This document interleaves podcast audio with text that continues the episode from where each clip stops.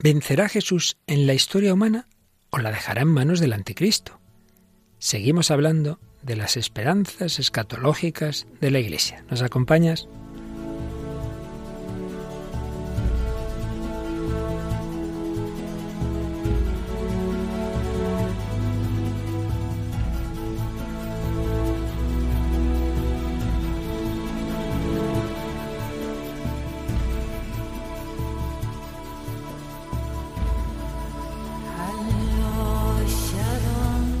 El hombre de hoy y Dios, con el padre Luis Fernando de Prada. Un cordialísimo saludo, muy querida familia de Radio María, y muy buenas noches en este ya casi final del mes de mayo, del mes de María, de la Virgen nuestra Madre. Mañana celebramos una fiesta suya, la visitación, y con ella terminamos el mes de mayo. Terminamos también este periodo especial para Radio María la campaña de mayo.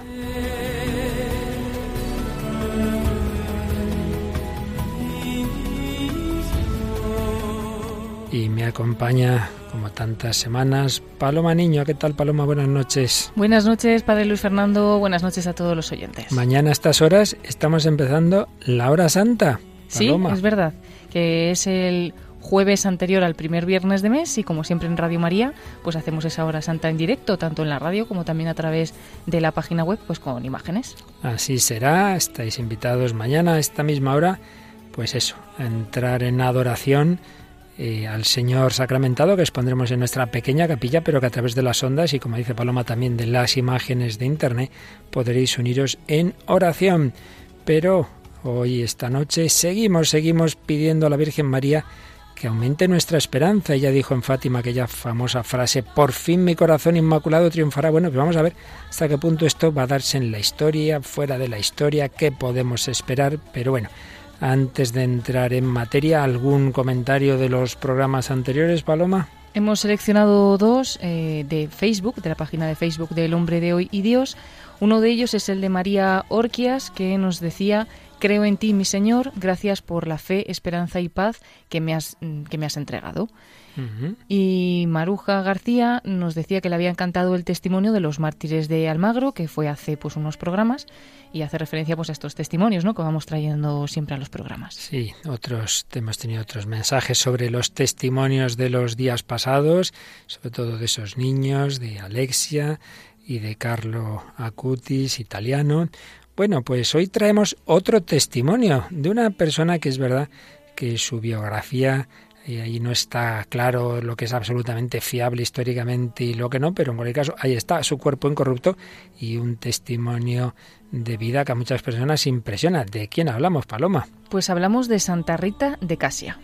Una santa de ese paso de la Edad Media a la Edad ya más cercana a nosotros, la edad moderna, y que ha sido llevada al cine en varias ocasiones y vamos a usar cortes en este programa y seguramente en el siguiente también de una de esas películas, una que se hizo para la televisión italiana, como tantas vidas de santos hacen muy bien en Italia, ya quisiéramos hacer aquí cosas parecidas en España. Es una película, ¿cuál, Paloma? Sí, pues en concreto es del año 2004, se llama así como ella, Santa Rita de Casia, y bien, como bien decías, hecha en Italia, el director es de Giorgio Capitani pues escucharemos la vida un poquito resumida de Santa Rita, casi hay algunos fragmentos de esta película, porque es un ejemplo de esperanza en una vida muy, muy, muy dura.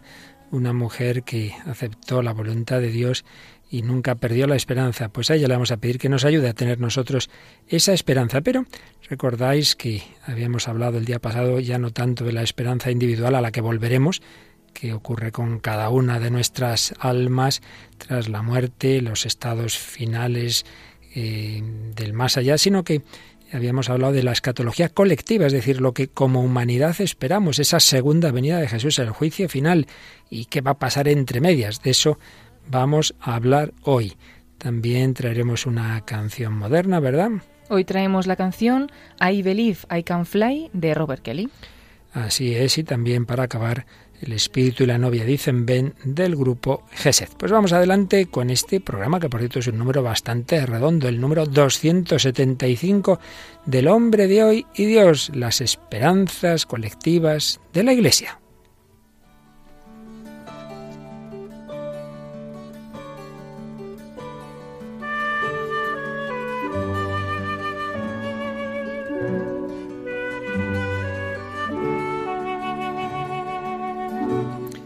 Pues habíamos recordado los puntos clave que nos enseña el catecismo sobre lo que podemos esperar de una manera comunitaria para el tiempo que hay entre la resurrección de Cristo y el final de la historia, que ocurre entre medias. Habíamos señalado tres puntos del resumen del catecismo. Por un lado, Cristo el Señor reina a través de la Iglesia.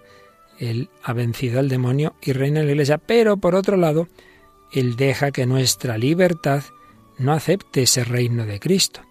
No le están todavía sometidas todas las cosas. Ha dejado la mezcla del trigo y la cizaña hasta que venga glorioso Jesucristo al final de los tiempos a juzgar a vivos y muertos. Y entre tanto, ¿qué pasa? Pues de eso hablamos hoy. Sí, por un lado, Cristo reina ya mediante la Iglesia. De alguna manera, la renovación del mundo está anticipada a través de tantas personas que Jesucristo reina en ellas. Pero, sin embargo, todavía este reino es objeto de los ataques del poder, de los poderes del mal. Vaya que si lo es. Y lo vemos en nuestro tiempo de una manera muy clara, muy fuerte, como avanza la cultura, mejor sería decir la anticultura de la muerte. Sí, hay mucho mal, el príncipe de este mundo tiene mucho poder, el que Jesucristo le deja, por supuesto, él deja que tenga todavía poder en este mundo. Pero por otro lado, había unas profecías en el Antiguo Testamento que los apóstoles conocían bien y por eso le preguntaron a Jesús en aquella comida justo antes de la ascensión, Señores, ahora cuando vas a restaurar el reino de Israel? El Señor dijo que no les tocaba a ellos conocer esos tiempos señalados por el Padre y decía, no es, dice el catecismo en el número 672, que aún no era la hora del establecimiento glorioso del reino mesiánico esperado por Israel, que según los profetas, citaba el Catecismo Isaías 11, debía traer a todos los hombres el orden definitivo de la justicia, del amor y de la paz. No, el tiempo presente es el tiempo del espíritu y del testimonio, pero también un tiempo marcado por la tristeza y la prueba del mal, e inaugura los combates de los últimos días. Sí, estamos en tiempo de lucha, en tiempo en el que se enfrentan lo que San Agustín llamaba las dos ciudades, San Ignacio de Loyola llamaba las dos banderas. San Pablo escribirá en la segunda a los tesalonicenses que el misterio de la impiedad está ya en acción. Apenas desaparezca el que hasta ahora lo está reteniendo, no sabemos a qué se refería, aparecerá el impío, a quien el Señor Jesús destruirá con un soplo de su boca y lo aniquilará con la manifestación de su parusía. Habrá signos prodigiosos, dice el Señor en el discurso de Lucas 21, 25 y siguientes. Habrá signos prodigiosos en el sol, la luna, las estrellas. Los hombres enloquecerán. Y entonces verán al Hijo del Hombre que llega en una nube, con gran poder y esplendor. Cuando comience a suceder esto, dice Jesús, poneos en pie y levantad la cabeza, porque ha llegado vuestra liberación. ¿Y cómo termina el último libro de la Biblia? El Apocalipsis. El Espíritu y la esposa dicen, ven, el que oiga diga, ven. Sí, vengo pronto, amén. Ven, Señor Jesús. Así pues, estamos, por un lado, en tiempos de lucha, pero por otro lado, con esa esperanza de que el Señor volverá, de que Él vencerá. Estamos entre esa primera venida de Jesús, esa victoria, pero dejando todavía en lucha a sus, a sus seguidores, y la victoria definitiva de la parusía.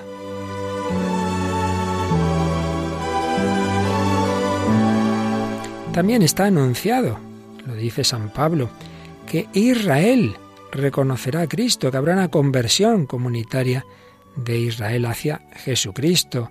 Lo dice en la carta a los romanos, lo recoge el catecismo también en el número 674.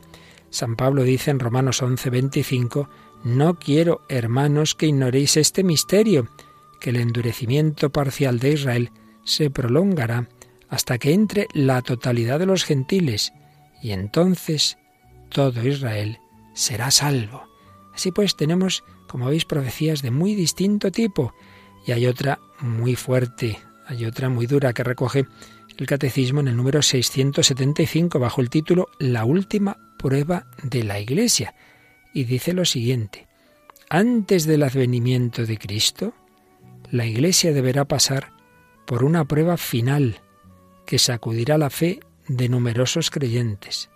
La persecución que acompaña a su peregrinación sobre la tierra desvelará el misterio de iniquidad bajo la forma de una impostura religiosa que proporcionará a los hombres una solución aparente a sus problemas mediante el precio de la apostasía de la verdad. La impostura religiosa suprema es la del anticristo, es decir, la de un pseudo mesianismo en que el hombre se glorifica a sí mismo, colocándose en el lugar de Dios y de su Mesías venido en la carne. Así pues, quedémonos con estos datos. Está anunciada, por supuesto, la victoria final de Jesucristo, pero está dicho también que hasta que llegue esa victoria habrá una lucha muy grande en la que hay anunciado cosas positivas, como es la conversión de Israel, pero también está anunciada esa prueba final que sacudirá la fe de numerosos creyentes, con mucha persecución y con un gran poder del misterio de iniquidad, bajo la forma de una impostura religiosa. Y ahí aparece esa palabra misteriosa, el anticristo, un pseudo mesías, un pseudo mesianismo, en que el hombre en vez de adorar a Dios, se glorifica a sí mismo y se pone en el lugar de Dios. Bueno, muchos temas misteriosos, pero que veremos que deben llevarnos siempre a la esperanza y a la oración.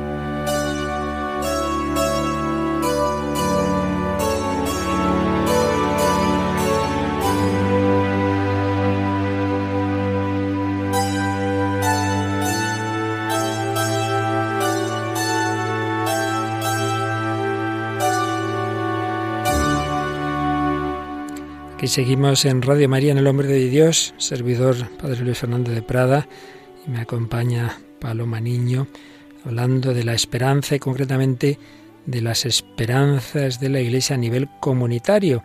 Habíamos tratado a fondo del nivel individual que podemos esperar cada uno de nosotros tras nuestra muerte, tras esa separación de alma y cuerpo. El cuerpo espera aquí la resurrección, el alma ya en el momento de la muerte tras un juicio particular según la situación en que haya acabado su peregrinación por esta vida, por esta tierra, entra en una de las tres situaciones posibles. Si ha muerto totalmente unida a Dios, totalmente purificada, pasa a contemplarle cara a cara al cielo.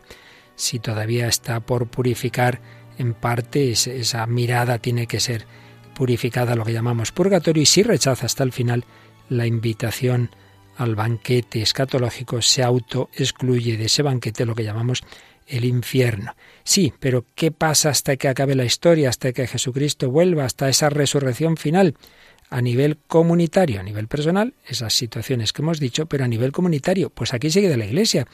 Y la Iglesia, en ella Jesucristo triunfa, reina, va extendiendo, sí, sí, pero también el Señor ha dejado poder, un poder siempre relativo, el que Dios mismo quiere permitir, al príncipe de este mundo. Y hay épocas en que se extiende más el bien, en que triunfa más Jesucristo, hay épocas comunitariamente de signo cristiano y hay épocas comunitariamente de signo anticristiano. Y me temo que estamos en una de esas épocas, quizá en la época más clara de, bueno, no lo digo yo, lo han dicho los papas desde mediados del siglo XIX hasta ahora mismo, pues de apostasía, apostasía silenciosa, de esos pseudo-mesianismos, de sustitución de Jesucristo por falsos ídolos, en fin, muchas expresiones que han aparecido en los documentos de los papas, del, de los concilios, indicándonos pues que estamos en tiempos de lucha especialmente fuerte y en los que no podemos olvidar, por otro lado, se cumplen o al menos nos hacen pensar mucho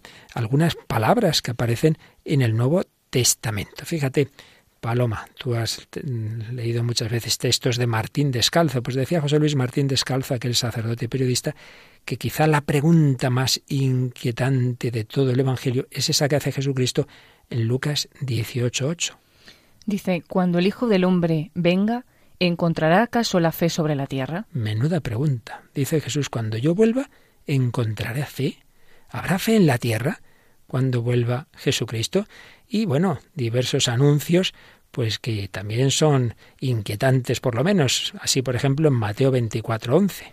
Dice, surgirán muchos falsos profetas y engañarán a muchos, y con el crecer de la maldad se enfriará el amor en muchos. Y por supuesto, en muchas ocasiones Jesús anuncia persecuciones, por ejemplo en Lucas 21:12. Se apoderarán de vosotros y os perseguirán os entregarán a las sinagogas y os meterán en las cárceles y os harán comparecer ante reyes y gobernadores por causa de mi nombre.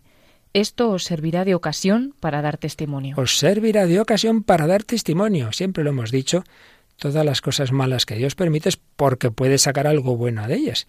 Por ejemplo, cuando se produce la, persecución, la, primera persecución en la que muere San Esteban, precisamente a raíz de eso empiezan a, extenderse, a salir de Jerusalén los discípulos, empieza a extenderse el Evangelio por las tierras de Israel y luego por todo el mundo. El Señor se sirve de, lo que permite de malo y siempre saca un mayor bien. Bueno, eso iba a ocurrir pronto, pero se nos habla de algo ya más lejano, que no sabemos exactamente. Siempre estos son temas misteriosos que no hay que tampoco obsesionarse con ellos, sino bueno, quedarnos con lo esencial para todos nosotros. Y es, en primer lugar, que no nos asustemos cuando vemos las cosas malas que ocurren. Todo está anunciado. No nos asustemos cuando vemos tantas personas, y lamentablemente pues lo vemos en nuestras familias, en personas conocidas que dejan la fe, que dejan la iglesia, pues ya, ya, todo esto está anunciado. Está anunciado la apostasía, está anunciado eh, los falsos profetas, y también algo muy fuerte de lo que habla San Pablo en su segunda carta a los tesalonicenses capítulo segundo. Si primero no viene la apostasía y aparece el hombre impío, el hijo de la perdición, el que se revela y se alza contra todo lo que lleva nombre de Dios o es objeto de culto, y llegará incluso a sentarse en el templo de Dios y a proclamarse Dios. Es parte de una frase, San Pablo a veces empieza una frase, la deja medio sin acabar, bueno, todavía dice, tiene que venir la apostasía y aparecer ese que llama aquí el hombre impío, el hijo de la perdición. ¿Cuáles son sus características? Que se revela y alza contra todo lo que lleva el nombre de Dios o es objeto de culto. Tú fíjate, Paloma, nuestros tiempos, el rechazo, todo se puede decir, pero no se puede hablar de Jesucristo. Todo se puede llevar, pero no una cruz todo lo que lleve el nombre de Dios o es objeto de culto. Esas personas rechazan todo aquello que les parece superior a uno mismo. No, no, porque el hombre es Dios. Llegará incluso a sentarse en el templo de Dios y a proclamarse Dios. Esta vez se ha hecho hasta físicamente. Recordemos que en los tiempos más duros de la Revolución Francesa se puso en Notre Dame, en la Catedral de París, eh, una, una, una mujer, que era una prostituta, representaba a la diosa razón. Un poco como decir, no, no, ahora no es la Virgen María, somos nosotros. ¿Qué más decía San Pablo en Segunda Tesalonicenses? Porque el misterio de la impiedad está ya en acción. Apenas desaparezca el que hasta ahora le está reteniendo, aparecerá el impío, a quien el Señor Jesús destruirá con un soplo de su boca y lo aniquilará con la manifestación de su parusía. Todas estas palabras ya las hemos visto antes citadas en el Catecismo.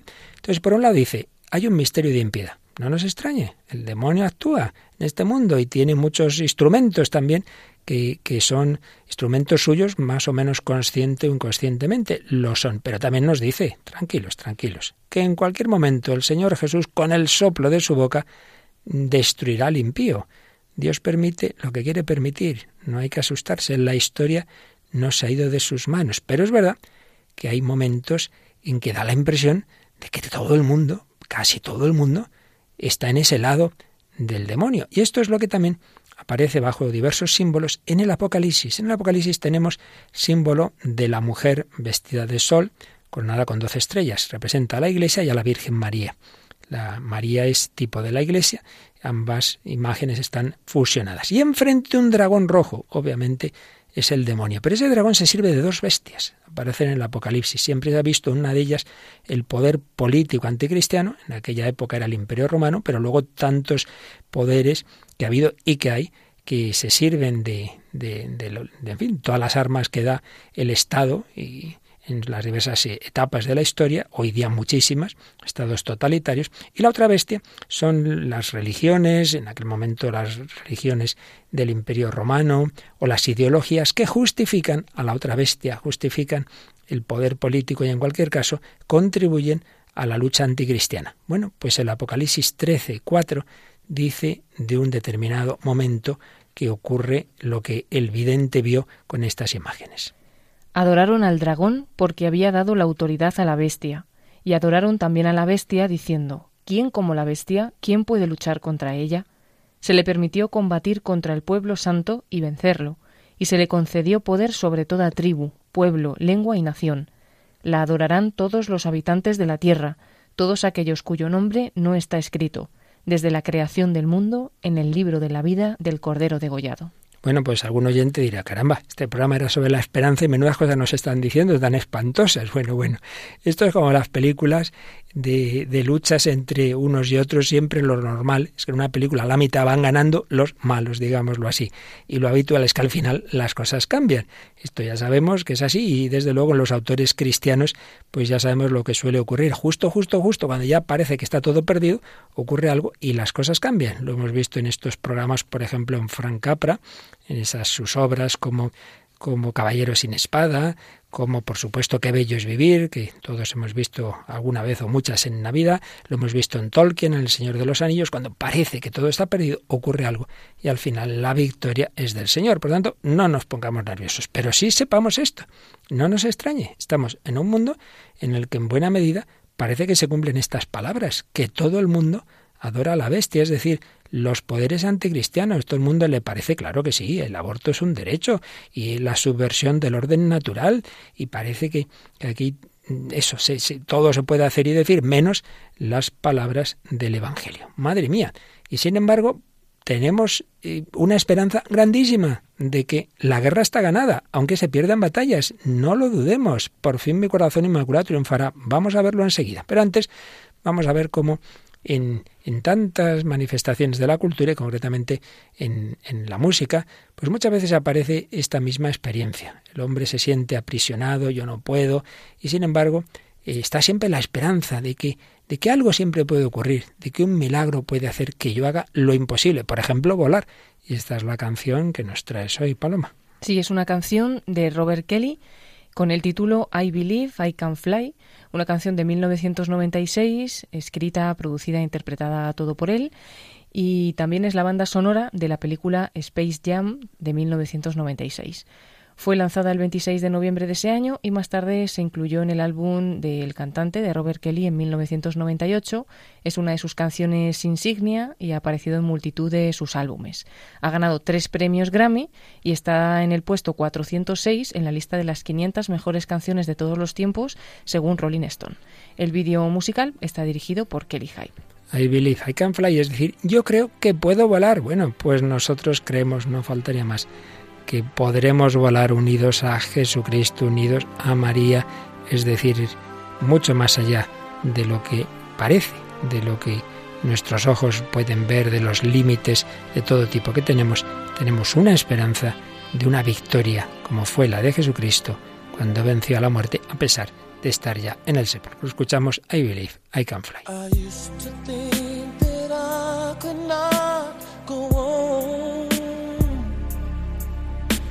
And life was nothing but an awful song.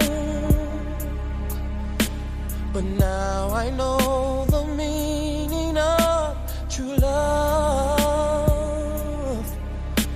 I'm leaning on the everlasting arms. If I can see it, then I can do if I just believe it, there's nothing to it. I believe I can fly. I believe I can touch the sky. I think about it every night and day. Spread my wings.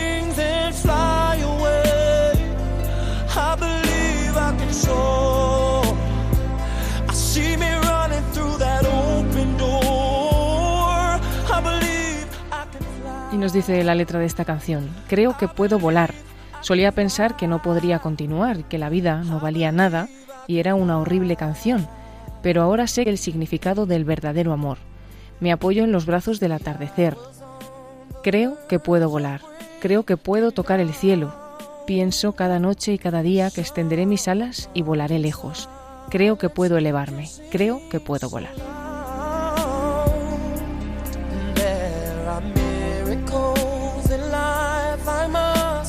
Achieve.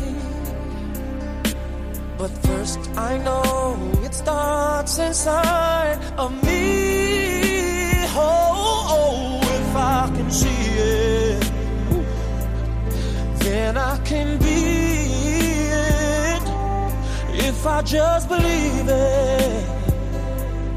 There's nothing to it. I believe I can fly.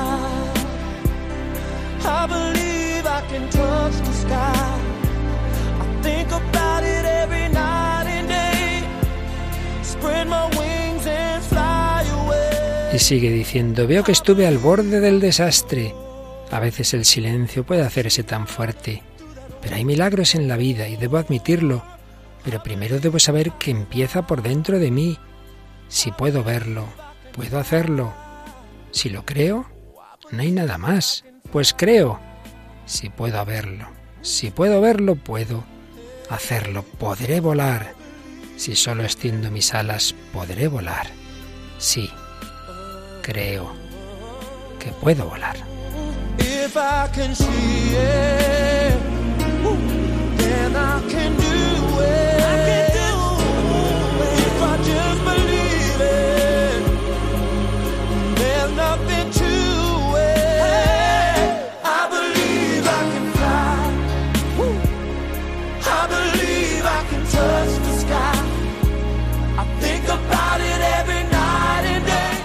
Creo que puedo volar de Robert Kelly y hemos visto como decía Veo que estuve al borde del desastre, pero hay milagros en la vida. Bueno, pues tanto a nivel personal como a nivel comunitario, muchas veces el Señor permite eso, que estemos ya en el desastre, que, que, esto la cosa ya parece perdida, o está totalmente perdida, aparentemente, como cuando Jesús estaba en el sepulcro, sí, sí, pero Dios siempre tiene otra nueva solución. Ahí fue la resurrección, y tantas vidas destrozadas, Dios tiene una palabra última y Dios puede cambiar todo. Y al ladrón que estaba agonizando le dice, hoy estarás conmigo en el paraíso. Bueno, pues hay una persona cuya vida fue muy dura, humanamente parecería desastre tras desastre, y sin embargo, pues en ella se cumplió la victoria de Cristo. Es una santa, está canonizada, y además la llamamos la patrona de los imposibles, porque desde luego lo que le ocurrió diríamos que es imposible. Santa Rita de Casia, ¿qué nos cuentas, Paloma, de esta mujer, un gran ejemplo de esperanza? Pues empezamos por el principio, en su nacimiento, en mayo de 1381. La casa natal de Santa Rita está cerca del pueblo de Casia, entre las montañas, a unas 40 millas de Asís, en la Umbría, región del centro de Italia. Su vida comenzó en un tiempo de guerras, de terremotos, conquistas y rebeliones países que invadían otros países, ciudades que atacaban a ciudades cercanas y vecinos que se peleaban con vecinos y hermanos contra hermanos. Los padres de Santa Rita eran muy devotos, Antonio Mancini y Amata Ferri, se les conocía incluso como los pacificadores de Jesucristo, pues los llamaban normalmente para apaciguar las peleas entre vecinos. Ellos no necesitaban para ello discursos, sino el santo nombre de Jesús, hablarles del perdón de Jesús hacia los que lo crucificaron y la paz que trajo al corazón del hombre. Ya desde muy pequeña, eh, Santa Rita parecía pues que tenía unos designios especiales, porque según la tradición, eh, cuando era bebé todavía, mientras dormía en una cesta, había unas abejas blancas que se agrupaban sobre su boca y depositaban en ella una dulce miel sin hacerle daño y sin que la niña llorara para alertar a sus padres. Uno de los campesinos, viendo lo que ocurría, pues trató de dispersar a las abejas con, con su brazo que estaba herido y su brazo se sanó inmediatamente. Pues eso, parecía que desde pequeña iba a ser pues alguien especial, ¿no? Tenemos que decir que, que en la vida de Santa Rita no está claro, como ocurre en muchos santos de hace siglos, exactamente los límites entre lo más seguro históricamente y lo que puede ser legendario. Pero bueno, aunque haya algunos aspectos o matices dudosos, lo esencial sí parece bien contrastado. En cuanto a sus padres, ellos no habían aprendido a leer o a escribir y enseñaron a Rita desde pequeña todo lo que sabían acerca de Jesús, de la Virgen María y de los santos más conocidos. Tampoco Santa Rita fue nunca a la escuela a aprender a leer y a escribir. Ella desde siempre y desde pequeñita quería ser religiosa, pero sus padres, Antonio y Amata, avanzados ya en edad, escogieron para ella un esposo, Paolo Ferdinando, que no fue una decisión muy sabia por lo que veremos después. Pero Rita obedeció como siempre hacía. Después de casarse, su esposo demostró ser bebedor, mujeriego y abusador, Rita le fue fiel durante toda su vida de casada, encontró su fuerza en Jesucristo, en una vida de oración, de sufrimiento y de silencio, y tuvieron dos hijos, dos gemelos, que los cuales sacaron también el temperamento del, del, padre. Rita estaba siempre preocupada por ellos y rezaba muchísimo por ellos, tanto por el marido como por los hijos. Y después de 20 años de matrimonio y de oración por parte de Rita, consiguió que su esposo se convirtiera. Le pidió perdón por todo lo que había hecho y le prometió cambiar su forma de ser. Rita le perdona y él dejó pues esa vida antigua que tenía de pecado, empezó a pasar tiempo con su esposa en los caminos de Dios y esto no duró mucho porque aunque su esposo sí que se había reformado, pues no se habían reformado sus antiguos amigos y enemigos y una noche Paolo no fue a casa, Rita ya sabía que algo pasaba y al día siguiente lo encontraron muerto, había sido asesinado. Su pena también aumentó cuando los dos de sus hijos, que ya eran mayores, juraron vengar la muerte de su padre, y entonces Santa Rita, comprendiendo que vale más salvar el alma que vivir mucho tiempo, rogaba al Señor que salvara las almas de sus dos hijos y que tomara sus vidas antes de que se perdieran para la eternidad por cometer algún pecado mortal. El Señor respondió a sus oraciones y los dos hijos padecieron una enfermedad fatal. Durante el tiempo de enfermedad, la madre les habló dulcemente de amor y de perdón, y antes de morir lograron perdonar a los asesinos de su padre. Rita estuvo convencida de que los niños, los hijos, estaban con su padre en el cielo. Y, después qué pasó? Pues después se quedó sola, pero no se dejó vencer por la tristeza y el sufrimiento y quiso entrar con las hermanas agustinas, quiso consagrarse. No era fácil lograrlo porque no querían una mujer que había estado casada, pero ella se volvió de nuevo a Jesús en oración, como siempre hacía ante los problemas y dificultades, y ocurrió un milagro. Una noche, mientras dormía profundamente, oyó que la llamaban Rita, Rita, Rita, y así la llamaron durante tres veces durante la noche y esa tercera vez Rita al abrir la puerta vio que estaban allí tres santos, San Agustín, San Nicolás y San Juan el Bautista, del que había sido muy devota desde niña. Le pidieron que le siguieran y entonces ella sintió que la subían en el aire, la empujaban suavemente hacia Castia, se encontró de repente en el monasterio de Santa María Magdalena y cuando salió de ese éxtasis se encontró dentro del monasterio. Entonces, ante ese milagro, las monjas agustinas ya no le pudieron negar la entrada, fue admitida e hizo la profesión ese mismo año, en 1417, y allí en ese monasterio pasó 40 años de consagración a Dios. Está mal. No está nada mal. y bueno, pues allí tuvo muchas pruebas. Por ejemplo, un día Rita la puso a prueba a su propia madre superiora. Como un acto de obediencia le, le obligaba a regar cada día una planta muerta. Rita lo hizo obedientemente y de buena manera, hasta que una mañana la planta se había convertido en una vid floreciente y dio uvas que se usaron para el vino sacramental y que parece ser que hasta el día de hoy aún sigue dando esas uvas. También empezó a sufrir mucho, era muy devota de la pasión de Cristo y pidió fervientemente al Señor ser partícipe de esos sufrimientos de, de Cristo en la cruz. Así que recibió los estigmas y las marcas de la corona de espinas en su cabeza las llagas de Santa Rita no pasaba como otros santos que, que algunas veces pues tenían como un olor celestial, una fragancia buena, sino que sus llagas eh, tenían un olor a podrido, por lo que ella se tuvo que alejar de la gente y vivió sola durante 15 años lejos de sus hermanas. Cuando estuvo en el lecho de muerte, quiso pedirle a Dios una señal, le pidió que saber si sus hijos estaban en el cielo. Y a mediados de invierno recibió una rosa del jardín cerca de su casa de Roca Porena, Pidió una segunda señal y esta vez recibió un higo del jardín también de su casa al final del invierno. Y los últimos años de su vida fueron de expiación de una enfermedad grave y dolorosa que la tuvo inmóvil en su cama durante cuatro años. Ella observaba cómo su cuerpo se consumía y lo hacía con paz y con confianza en Dios. y durante su enfermedad también le presentaron algunas rosas que habían brotado de manera prodigiosa en el frío invierno en su huertecito de Rocaporena. Ella las aceptaba como, como un don de Dios. Finalmente, cuando muere Santa Rita, su celda se ilumina y las campanas también empezaron a tañer solas por el gozo de, un alma que entraba en el cielo.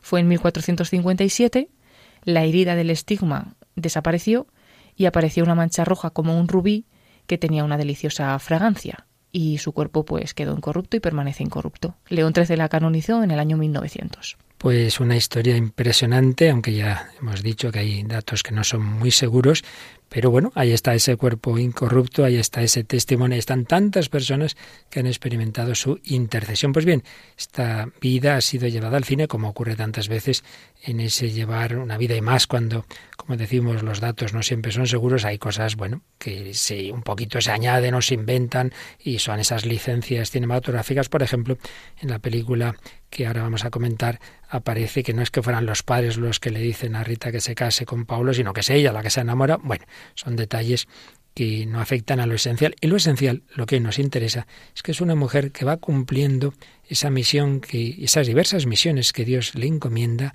con, con una gran fe, esperanza, sufriendo muchísimo, pero con esa confianza en el Señor y Dios saca de ella una grandísima santa y también a través de ella la conversión de todos aquellos que la rodean. La película, mm, recordamos los datos básicos, Paloma. Sí, es la película llamada así, Santa Rita de Casia, de 2004, hecha en Italia, dirigida por Giorgio Capitani.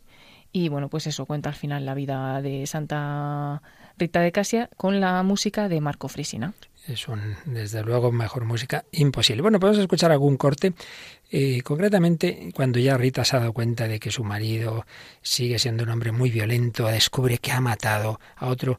Es curiosa, pues esta película recuerda mucho las luchas entre las familias, recuerda mucho a las películas de la mafia, todos esas, esos clanes enfrentados a muerte, pues lo mismo, entre familias, esto es muy histórico, que, que se enfrentaban en aquella Italia del, del siglo XV. Bueno, entonces se da cuenta de, de qué, qué marido tiene y entonces escuchamos un diálogo suyo con esa superiora de las Agustinas donde ella le gustaría meterse en el convento, a ver qué le dice. Estás unida, Paolo, por el sacramento del matrimonio. Pero ¿cómo puedo quedarme con él? Con un asesino. ¿Cómo puedo dormir en la misma cama, respetarlo? Si el Señor ha hecho que os encontréis, habrá un motivo. ¿Cómo puede decir eso? Dios nos tiene reservado un destino. Solo debemos intentar entenderlo y hacer su voluntad. Quiere decir que el Señor me ha encargado una tarea. Quiere ponerme a prueba, ¿es eso? No lo sé. Lo que sí sé es que Dios nos pide que amemos. Jesús dijo, yo no he venido por los justos, sino por los pecadores. Pero no sé si tendré fuerza. Soy débil y estoy confundida. Mi camino está lleno de obstáculos, demasiados obstáculos. ¿Y el camino de Paolo? ¿No has pensado cómo estará? Quizá tú seas su única esperanza. Bueno, primera gran prueba para Rita ese matrimonio, descubre lo difícil que es y muchas personas que nos están escuchando, muchas mujeres o maridos dirán, Dios mío, yo también, yo creo que me equivoqué y mejor abandono. Bueno, pues qué enseñanzas podemos sacar de este diálogo que hemos escuchado, Paloma.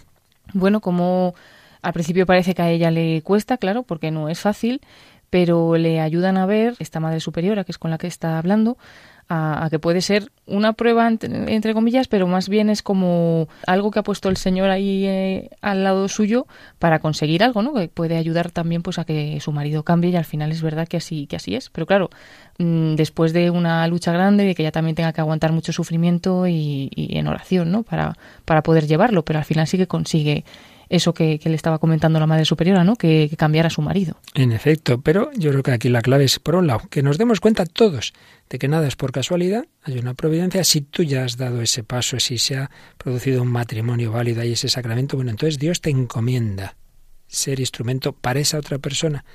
Tienes una misión, no pienses solo en ti, piensa en tu misión, piensa en la otra persona, puede ser su última esperanza, le dice la superiora. Y luego, claro, piensa que no estás tú solo, que cuentas con la gracia de Dios, claro, hay que pedirla. Si uno no reza, si uno no va a los sacramentos, si uno no pide a compañía espiritual, el sacerdote, la religiosa en este caso, que la aconseja, claro, no hubiera podido. Podemos hacer lo que Dios nos encomienda con su gracia. También había tenido la ayuda de sus padres. Escuchamos otro momento, cuando la madre de Rita muere, entonces ya el marido ha ido, ya va cambiando, y entonces la madre, que en la película parecía contraria a ese matrimonio, vamos a ver lo que le dice cuando llega el momento de su muerte.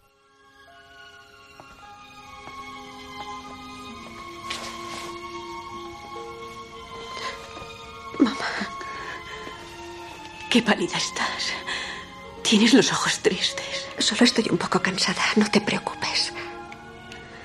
Quería decirte que tenías razón. No te habías equivocado. Paolo es distinto.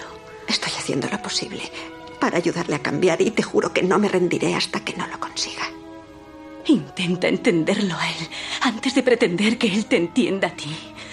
Permanece a su lado. Nunca lo juzgues. Primero perdona. Mamá. Amor mío, estoy aquí. Perdonadme. ¿Perdonarte por qué? ¿Qué dices? Por todas las veces que no os he entendido o si no he estado suficiente tiempo a vuestro lado. No, eso nunca ha pasado. Has hecho mucho por nosotros. Demasiado. Sobre todo por mí. Más de lo que me merezco. No. Nunca es suficiente. Recuerda lo que ha dicho Jesús sobre el amor.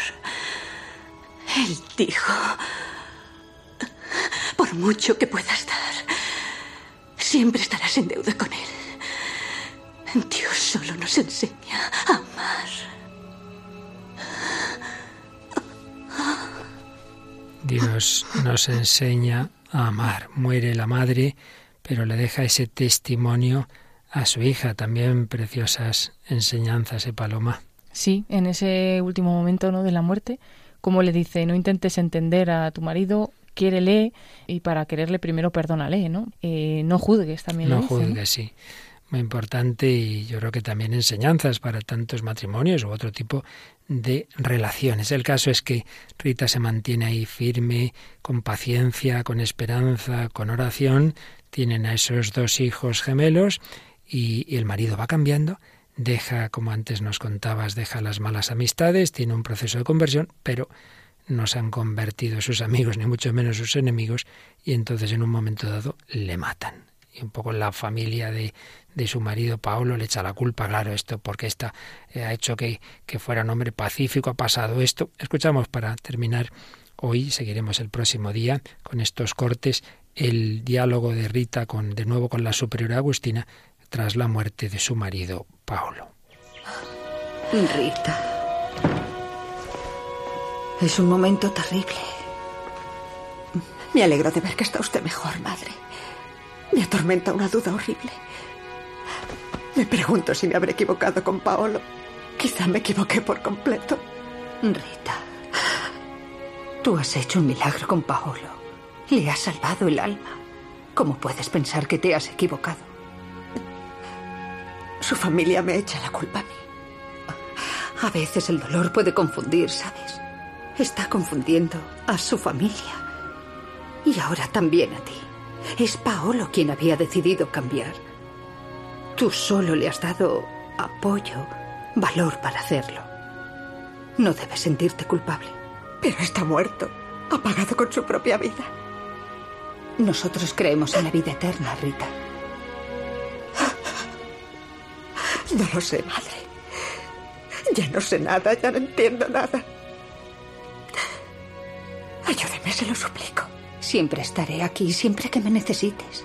Pero está en ti, solo en ti, solo tú debes encontrar la fuerza para reaccionar y sin perder la fe en el Señor. Tengo miedo por mis hijos. Bernardo podría influirles, instigarlos a vengar a su padre. Podría echar por tierra todo lo que Paolo y yo les hemos enseñado. Delante de mis hijos, delante de todo el mundo, he perdonado a los asesinos de Paolo. Me he equivocado, madre. No. Ha sido un gesto muy valiente. Lo he hecho por mis hijos. Y Dios te lo pagará. Aparentemente todo era un fracaso, han matado a su marido, le echan la culpa a ella, los hijos van a ser influidos por el hermano de Paulo, tío de ellos por tanto, eh, para querer ser mm, vengadores de la muerte de su padre, parece que lo ha hecho todo mal.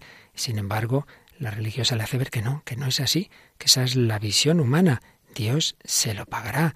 Pues muchas veces en nuestra vida también tenemos momentos así, no sé si he actuado bien, siempre que nos fiemos del Señor y del Evangelio, hemos hecho lo que teníamos que hacer. Es como le dice a la Madre Superiora, ¿no? Que el dolor le estaba confundiendo, ¿no? Ese sufrimiento y también pues después de tanto sufrimiento como llevaba en su vida, pues tiene ese momento eh, en el que parece que, que se derrumba, ¿no? Ante esta madre que le escucha y le ayuda pero bueno, cómo se ve que al final pues pues ella ha perdonado a los que han asesinado a su marido, dice que lo ha hecho delante de los hijos para que ellos cambien y bueno, como ahí también la, hermana le hace ver la vida eterna, ¿no?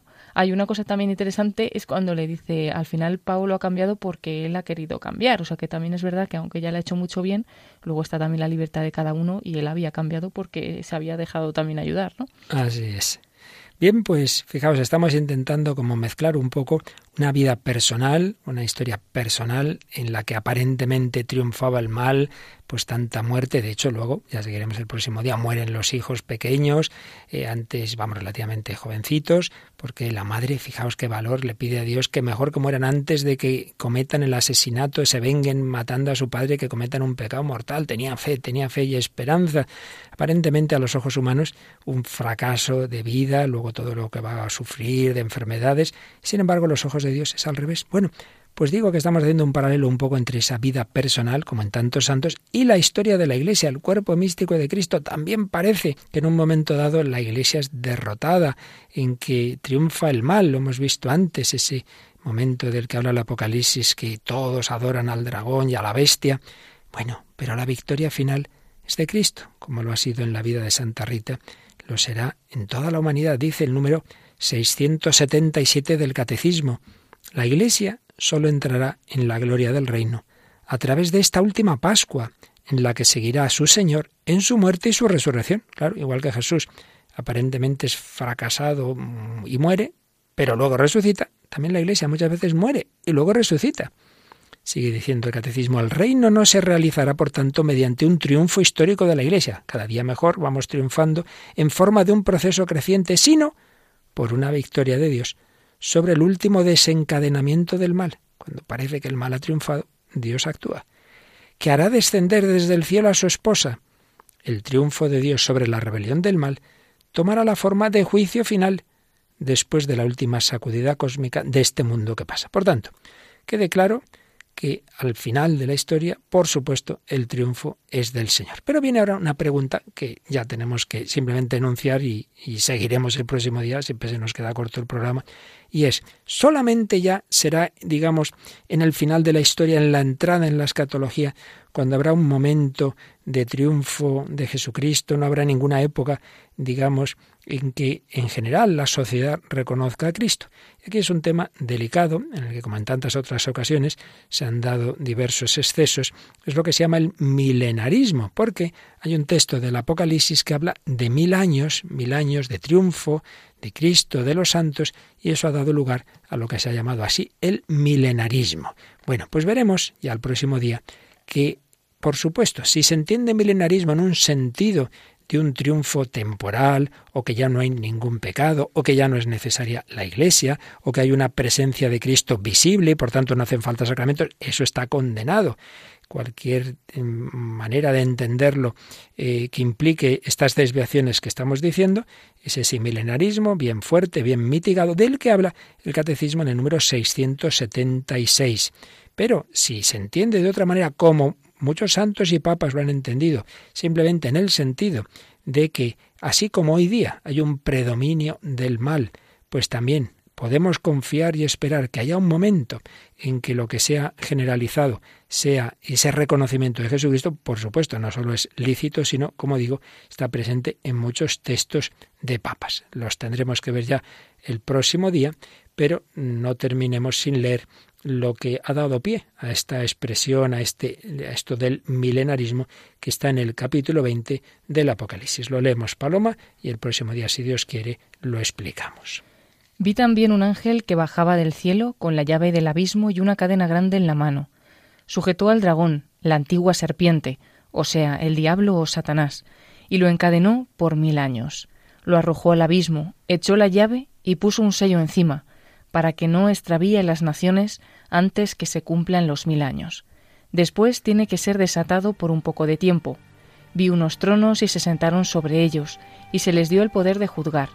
Vi también a las almas de los decapitados por el testimonio de Jesús y la palabra de Dios, los que no habían adorado a la bestia ni a su imagen, y no habían recibido su marca en la frente ni en la mano. Estos volvieron a la vida y reinaron con Cristo mil años. Los demás muertos no volvieron a la vida hasta pasados los mil años. Esta es la primera resurrección. Bienaventurado y santo quien tiene parte en la primera resurrección. Sobre ellos no tiene poder la muerte segunda, sino que serán sacerdotes de Dios y de Cristo y reinarán con él mil años.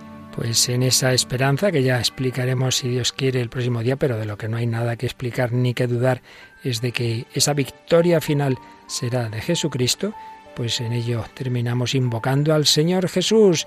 El Espíritu Santo mueve a la novia, es decir, a la iglesia, a la esposa, y le decimos a Jesús, ven, ven, Señor Jesús.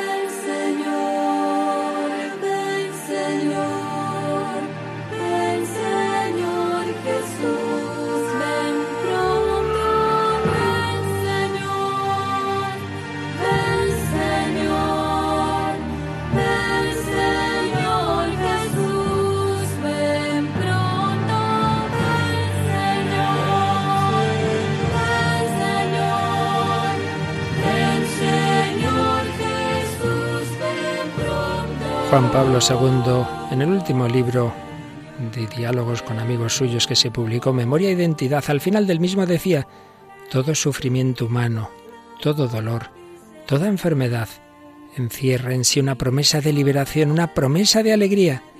Me alegro de sufrir por vosotros, escribe San Pablo. Esto se refiere a todo sufrimiento causado por el mal y es válido también para el enorme mal social y político que estremece el mundo y lo divide el mal de las guerras, de la opresión de las personas y los pueblos, el mal de la injusticia social, del desprecio de la dignidad humana, de la discriminación racial y religiosa, el mal de la violencia, del terrorismo y de la carrera de armamentos. Todo este sufrimiento existe en el mundo también para despertar en nosotros el amor, en el amor que tiene su fuente en el corazón de Jesús, está la esperanza del futuro del mundo. Cristo es el Redentor del mundo. Pues nos quedamos con esta certeza. En el amor que tiene su fuente, en el corazón de Jesús, está la esperanza del futuro del mundo. Mira que vengo muy pronto ya, dice el Señor, dichosos todos aquellos que guardan mis palabras.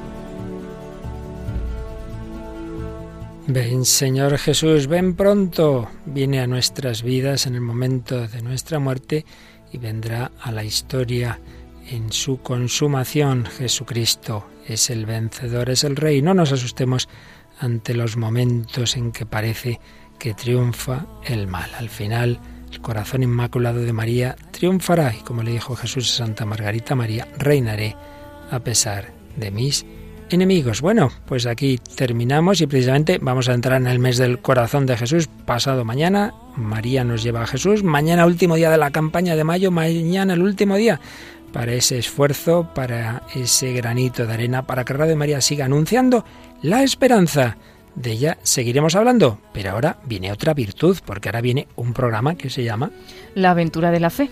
Así que la fe, la esperanza, el amor, esto es una maravilla. Bueno, pues aquí os dejamos, queridos amigos, que descanséis bien, que mañana tenemos hora santa.